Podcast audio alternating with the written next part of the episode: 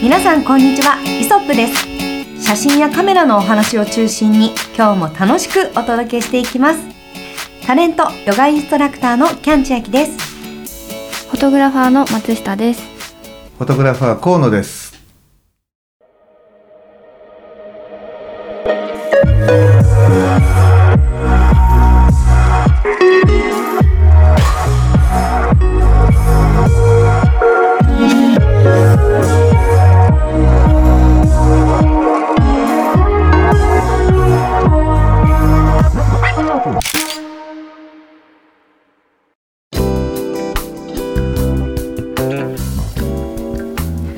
いや河野さん。はいはい。いや前回、はい。河野さんが、うん。あの乱射をするなと。はい。一枚一枚ね、はい。シャッター大切に押しなさいよっておっしゃったじゃないですか、い、はいやそこからですねもうシャッターを押すの怖いというか。もうなんかあ逆にこの一枚をちょっと真剣に考えようって意識が変わったからちょっとドキドキしながら押してるんですけどどうですかね？リスナーの皆さんもうん。いろいろちょっとこう考え方変わったりとかしてるのかなって思いつつ。ああそれねあの、うん僕ツイッターで、はい。えーつい先日はい。あのーなんていうかな？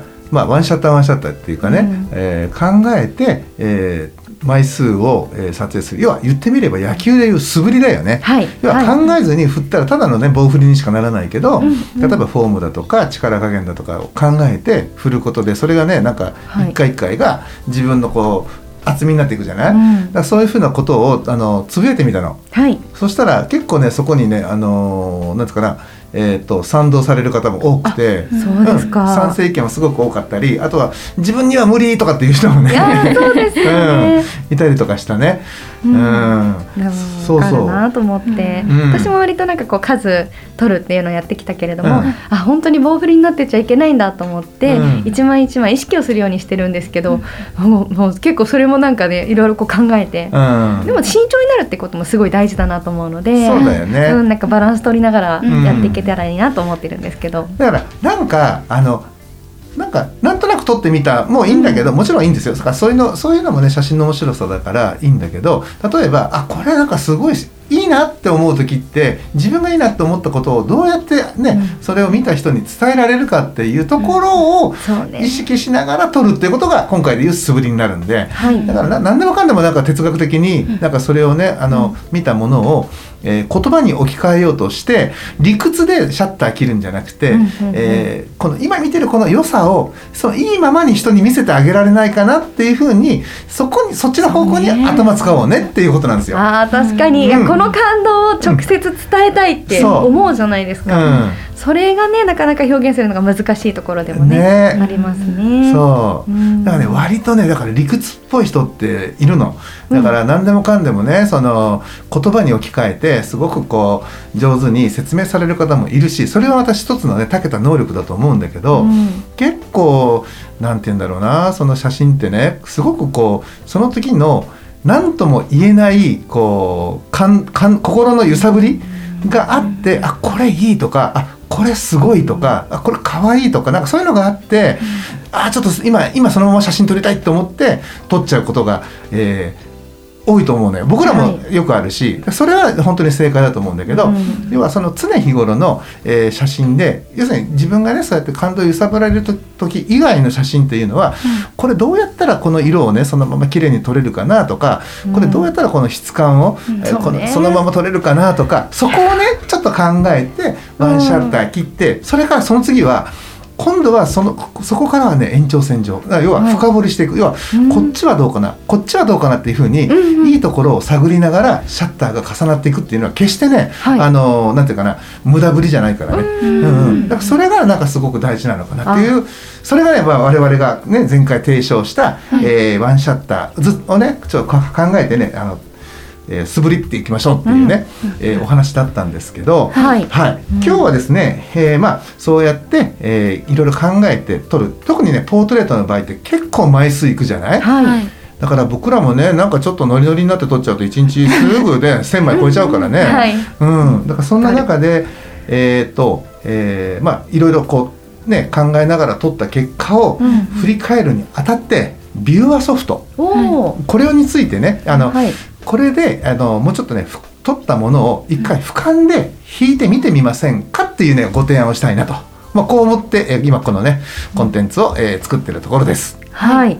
確かに。やっぱり撮ったものを自分でこう振り返ってみて初めて分かることがほとんどだと思うんですけど、なかなか結構やっぱシャッと押してるとそれをどういうふうに処理してあの見るのかっていうところで私もいくつか方法が自分の中ではあるんですけど、かた固まっていないので、うん。ぜひ知りたいです。なら。うん。松下君はどうしてんのかね？あのトタニストとして。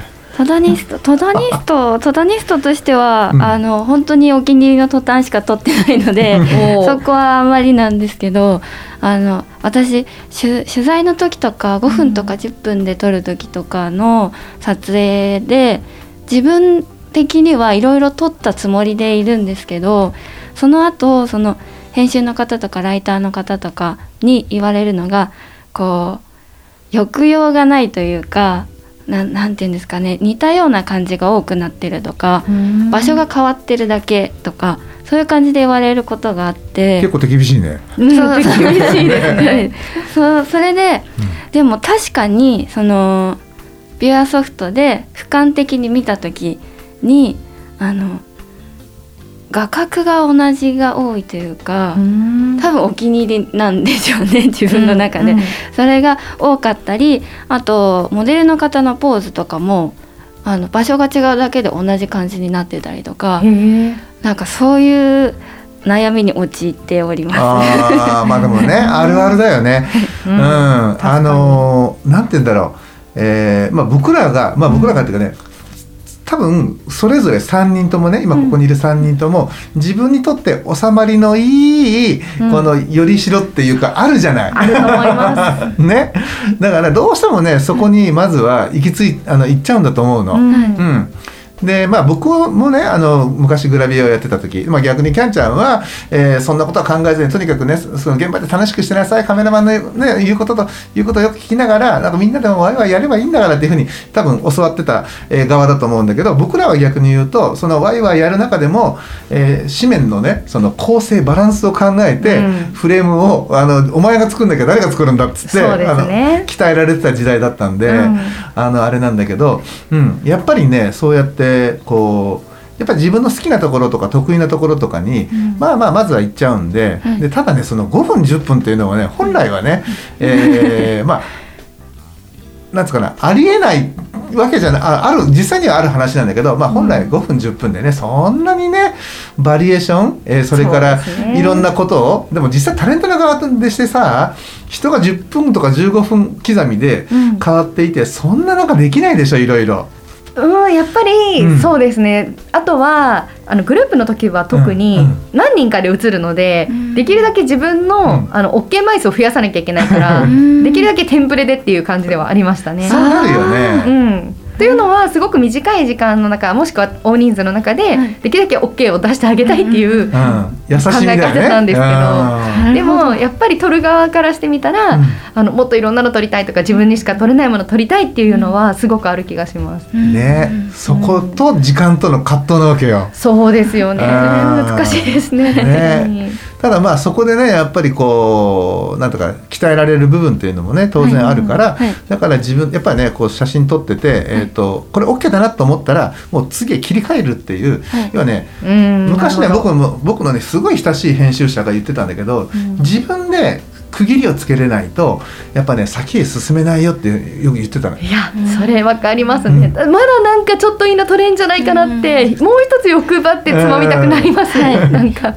だからついついね欲しがっちゃって、同じフレームの中でもっと違う顔もっと可愛い顔もっと笑顔でっつってこうねすごくこうなんていうか求め求めたがるというか、うん。そういうことがね、うん。あの結局俯瞰で見た時に同じほほぼねあの画面構成で写真が並んでっちゃうってことに、ねなりうるのよ。だから自分の顔が多分自分の好きな顔がはい。3枚4枚撮れたなと思ったらじゃあ次ありがとうございます。じゃあ次はこういうふうにお願いできますかっていうふうに自分でこう切り替えていく勇気っていうのもあの持っていかないと、はい。えーグラビアはもちろんなんだけど、まあ、取材でもねそうやってバリエーション稼げないっていうふうに、うんえー若い頃に、はい。えーの僕らもね言われてるから今全く同じことをねあのあのね彼女もねあの、うんそこをたた叩かれながら、はい。あの鍛鍛えられてるんだとは思うんだけど、はい。うん、だからなおさらねやっぱりこう皆さんね今これを聞いてらっしゃる方も、えー自分のどうしてもねほら僕らみたいにそうやってねあの、うん。お尻を叩いてくれたりいわゆる指揮者のような方がいないわけだから、はい。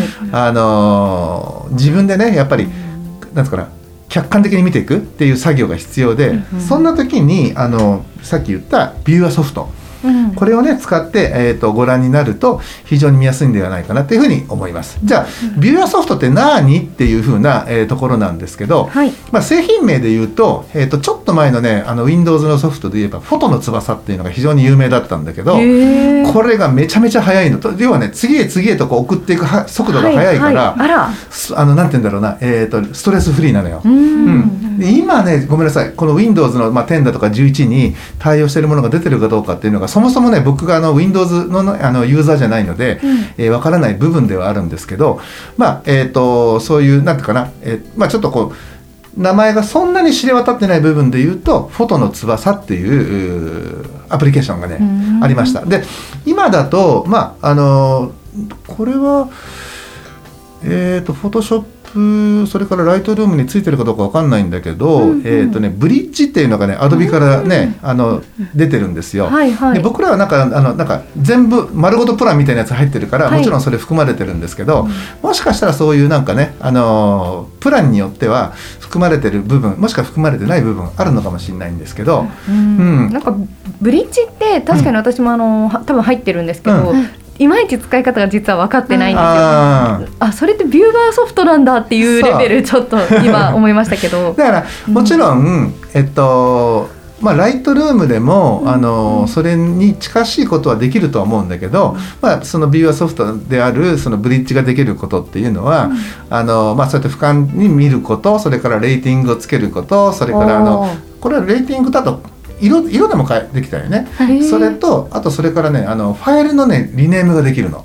ああなるほど、なんで、えーあとは、えー、とその部分拡大。なんかね、こうはい。はい虫眼鏡的な感じでそこの自分が見たいところ要は例えば我々で言うと目の部分だとか、うん。まあ、そこにピントをあそあのフォーカス持っていっててあのちゃんとピンが合ってるかどうかっていうのを一枚一枚チェックするできあのできるようなものはあるんですけど、まあ、そういった使い方だよね。だからまあまずはピントをチェックするために使って、で、えーまあ、ピントチェックした後に弾く弾かないっていうのはその個々のユーザーにもよるんですけどあの人によってはねピントが外れてるものはレーティング0にしてでピントが合ってるものをレーティング1にしてでその中から気に入ったものを2とか3とかっていうふうにしてこうあのなんていうかな選んでる人もいます。うん、なるほど。そのレーティングみたいなものをつけるとそのあの星星なんですかね、そうそうそうそう、星の高いものだけその一気に表示してそれだけ見ることができるみたいな。そう。ある意味なんか Mac とかだとフラグみたいな。そうだね。私はなんか、うん。あそうだ。なんか色赤とか黄色とかね。黄色とか、うん。ああいうのをつけちゃうんですけど、うん。そっかそういう方法が今あるんだって、そう。うん、あでれわけわかんなくなっちゃうんですよね。あの 色でやるとファイル全部一緒になっちゃうんですそうだよね。で僕らがねやうちがやってるのは、はいまあ、やっぱりタレントのねあの写真が多いってこともあって、うんもうタレントもモデルも一括して同じやり方をしてるんですけど、うんうんえーまあ、NG なものは NG なわけなの。で風景とかねその別なものだったらその NG カットも取っておいて、それがね後のはあの反省材料になったりとかするんですけど。まあね人物の NG カットって結局半目だったりさなんかこういう ちょっとこうよだれがでこうついて鼻毛が出たりとかそういうことで NG にするから要は世の中にあってほしくない写真なわけじゃない？あ確かにそうですね、よ誰がよだれ出てるんだと思いながらねえ。あのなんでたまにねだからあの、まあそうやあの残してる人もいらっしゃるらしいんですけどうちの場合は全て最初のその、えー、とデータチェックで要は世の中に残しておいたらその人が不利益を被る可能性のありそうな写真は全部消去したの。ああそうなんですね、うん。確かに。それは確実。で消去すると今度番号が歯抜けになっていくじゃない、それをその例えばブリッジだとかそういったもので、えーリネームかけて自分のところのあの自分のルールに従った番号をつけていくの。ほう、うん例えばうちだったらあの撮影日が入っていって今日その撮影日の例えばね2回目3回目ってさあの写撮影もあるじゃない、はい。今日3本目なんだよねみたいな撮影があるから、うんうん。で何本目の撮影かってことが分かるようになってて、うん。かつそのタレントなりああの、まあ、役者さんのあのイニシャルの頭をアルファベットで入れるようにしてるんですよ。うん。それからあと4桁の番号っていう風なそういうルールにしているんで、はい、うん、だからそういう風な自分のその決めたルールに従ったあのリネームをかけて全部番号が揃った状態に、えーするというのがうちのあの事務所のお作法になってます。いやそのお作法めちゃめちゃ重要だと思いますよ。だってやっぱり皆さん、そのマイルールでやってるから上手に整理できてない人がたくさんいると思うんですよ、うん。でも今その話聞いてなるほどそういうふうにして確実に他のものと一緒にならないようにかつ自分が分かりやすくみたいな、うん。そこしておくものなんだっていうのはいやすごい有益な情報でありがとうございます。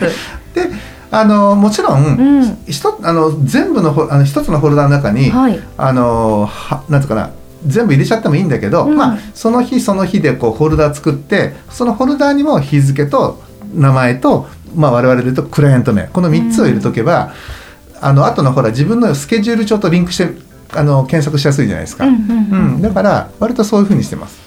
なるほど、で今度個々にあの例えばこのデータもう一回いただくことできませんか？って言われた時にその番号がピョーンと飛んであのそのデータ写真がね写真とか番号のあのフルデータがフルナンバーがあの飛んでくると、うん。あのあ何年のあの何月のあのあの人のデータかとか分かることになる。もう一発で検索ができて、うん。それも便利ですね。だからそこの手間はね、あので時間を取らないようにっていうのうん。でやるんだけど、たまにいるのがえっと番号を変えてくる人ね。はい変えちゃうんですね。か変えるってすごいですね。探せない。あの多分ご本人にとって都合のいい番号だったり、ああ、うんまあそれはね。うん、A の5番とかさなってて A の5番かよってなると 今度はあの EXIF データからはい何日に取ったものかとかっていうのが出てくる、そこから探さなきゃいけないとかっていうのがあるんで。なるほど。ちょっとね、やっぱすごい手間になっ手ちゃい間だったりますからね。ねうんまあそんな風なね使い方はこのビューアソフトではしてます。はいで、まあうちはえっ、とえっ、とね Mac 用でえっ、とねなんだっけなフォトメカニックっていう、えーダウンロードタイプのねこれ海外のねあのーなんて言うんだろうあのアプリだよね。はいうんこれを使ってるんですけどこれがまた便利も便利。あら、はいどういうところが？これがね今さっきあのご紹介した、はい。えー、Windows 版でいうフォトの翼にね匹敵するような非常にね、こうなんて言うんだろうあの表示速度が速いよね。はいへえうんなんで Windows の人じゃなくて Mac の人にはねこのねフォトメカニックをおすすめしたいなっていうふうなのはねなんどかうしよう。思う。うん、全部見やすいです日本語版もあるんですか？うん全部英語。おお、じゃあでも使い方分かっちゃえばって感じですね。はいそんな難しいも難しくないよね。の じゃないうんでとにかくね表示が早いから、はい。めちゃめちゃストレスフリーですよ。おうん、ーあれどうだったっけ？あのーブロニー版のさ写真は対応してしてなかったかもしれないね。35ミリ版に限ってあそうだよねですね、うん。は対応してないです。うんうん。ね、これは本当にね便利なので、まあ、もし皆さんねこう聞いてる中の方で Mac だという方がいらっしゃればフォトメカニックというですね、えーアプリをですねうんうん。検索していただいて、えー8000円から9000円前後だったと思います、あのお値段的には。取り買い切っちゃえばいいってこと買い切りなんで、うん。で今バージョンのね5かな？6だったかな？だと思うんですけど、そんなにねバージョンアップもあのアップグレードかもう頻繁じゃないからまあえそうね8000円払ったら3年は有効っていうふうに思ってもらえたおらーすごい得だ。大丈夫だと思う。ううんん。まあねそのくらいのあのまあ、あの金額はするんだけど、はい。それに、えー見合うそれ以上の、お値段以上のですね、うん。えー機能と便利さがあるんで、もうありがとうございます、早速ダウンロードしてみます。ぜひともねこれはしてみてください。はい、うん。まあ、それを使うことによって一気にいろんな画像を、うん。その時撮ったものをこうバッと読み込んで一つずつ確認ができる。できる。はい。できるし早いし本当便利、うん、だからもしかしたらキャンちゃんの言うそのねあの色っていうのも色的色レーティングっていうのもそれの方がやりやすいかもしれない。いや本当そうかも。ね、はい。全部割り当て決まってて例えば1番赤2番黄色3番緑みたいな感じになってるからこっちで1番2番3番ってこうやってね打っていけば色がポンポンポンポンついていくんで。えーめちゃめちゃやりやすいじゃないですか。いちいちもうずっとこうやってこうなんかもうね操作してました、マウスを。そいやそうだった。うもうなんかキーボードで12345ぐらいまでだったよね。そのレーティングが全部あのそそれは色でやれるんでうんすごい便利だと思う。あと,、えー、と拡大表示もすごい楽。はい。うん。いいですね。ピントもすぐ確認ピントもすぐできるっていうね、大きい画面で確認できて。そうだね。はい。うん、だから非常に使いやすいので、まあ、はい。もしよろしかったら使ってみてください。はい。まあね、こういったあのビューアソフトを使って、はい。えーね、自分の癖、それからモデルのねあこの子こういうのが割と得意っていうかね、うん。あの一つ、まあ、なんていうかな、えー、18番お箱になってるのかなっていうね、ところも気が付くと思うんですよ。うん。だとすれば例えばそのモデルさんを次また撮るときにあのじゃあ普段これじゃこう,、ね、こういうこういうポーズ割とこうやってくれてるから、今回はこれじゃなくてえこういったことをちょっとチャレこういったことにチャレンジしないとかっていうふうな、え提案もできると思うのよ。うん。うん。それが結局ねそのモデルの方のバリエーションを、えーふらあの増やせることにもねうん。つながっていって、一石二鳥だったり三鳥だったり四鳥だったりすると思うので、うんうんぜひともね、まあ、そういう形で何て言うんだろうなこうプラスワンをね、うん。考えるっていうのもいいんじゃないかなと思うんだけど松下君どう思う、そうですね。あとその時の言い方も結構重要な気もしますよね。ちょっと松下君にじゃあダメな言い方といい言い方とちょっとおちょっとお願いします。あじゃあちょっとモデルさん役やりましょうか。お願いします。松下さんおはようございます。今日もよろしくお願いしお願ますいします。なんかいつも髪ばっかり触ってるんで今日はそれやめてもらっていいですか？か髪髪触ってます、なんかいつも髪ばっかり触ってるポーズが多かったんでそれあー今日ちょっと違うポーズでお願いしまあああこ今のは今の今のはすこれ何はダメな。ダメだよ。直接言い過ぎたくてな。あガチで刺したって感じですね なるほど。いきなりペシーンってやらじゃあちょっとモーバーパンタはいいきますね、行きましょう。松下さんおはようございます。よろしくお願いします。えっと今日ははい。ちょっといつもと違った風に撮りたいなと思ってるんですけどどんな風にですか？はい今日考えてきたのは、はい。えっと、まずちょっと体の動か動かす部分で、はい。ちょっとジャンプだったりとかジャンプ？一緒に走ってみたりとか走る？はい、ちょっとそういうのを挑戦してみたいなって思うんですけど、あ確かにいいですね、はい、どうですかね、あはい、すごいあのバッチリやる気満々ですよ一緒に頑張りましょう、あ頑張ります。いやなんかあの嘘くさい小芝居見ててやだ。なんかあれでしたね。なんかこう髪の毛を触らないのと、うん。ジャンプと走るの方向性が違いすぎて。そうそう。いや僕だったら僕だったらね今どどういったかなと思って考えたんだけどまず今日は一つお願いがあってあ。髪は振り乱れていたとしても直さないっていうのはちょっとチャレンジしてみないっていうふうに言ったかもしれない。あーすぐこう直しちゃう。直しすぐ直すんじゃなくてささこうやってパパパーって直した直したりとか髪の毛こう触ったりとかするんじゃなくて、この手の位置を頭以外のところで触れてみるとか、まあ、そういうふうなことに一緒にチャレンジしてみれればと思うんだけどどう？っていうふうに言うかな。なね。いやよっぽど触ってんだなと思います。そうしたらもう。よっぽど髪触っちゃってんだな。ちょっとでも乱れたら嫌なんでしょうね多分ね。うん。でもそういう気持ちは分かるというかね。そういう人いると思う、うん。うん。ね、だって某グループなんてもう前髪がすごいこういつもこう串みたいになってる、ね、ああープがあったりする大事ですよね。やっぱね 前髪がね。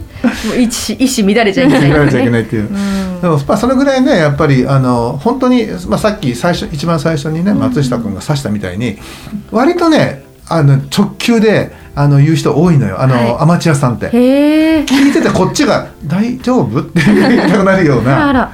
だから僕が今度逆に言い直す。あということはあれかな。あのいつも割とじゃあ髪の毛触ったりするのをあのポーズにしてるから今日それはなしっていうことにしたいってことですよね。っていうふうに僕らが僕らがもう一回うん。マイルドに言い直してモデルに伝えたりとかっていうことがね、何回かあった。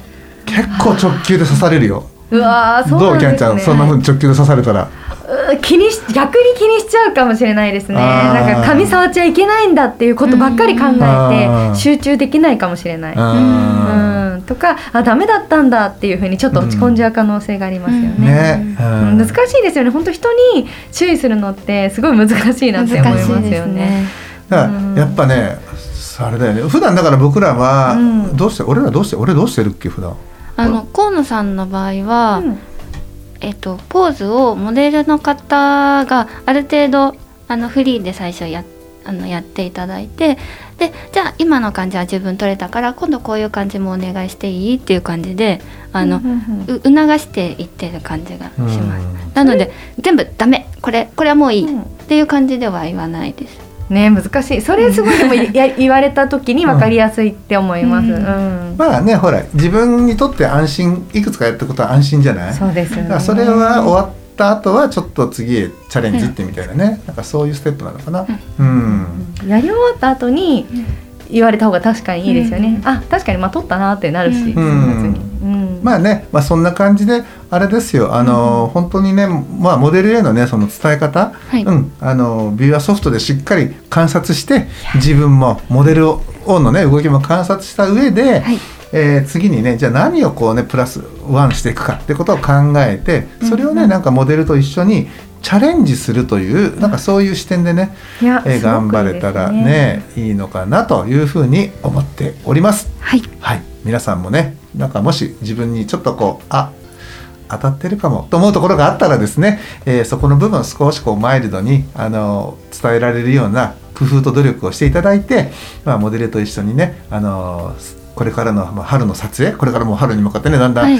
あの暖かくもなっていくと思いますので、えー撮影の方をいろいろ楽しんでですねチャレンジしていただきたいと思います。はい。今日はですね、えーこちらで、えー終わりにしてみたいと思います。それでは皆さんビューアソフト、えーぜひとも使ってみてください、えーここで終わりにします。ご視聴ありがとうございました。ありがとうございました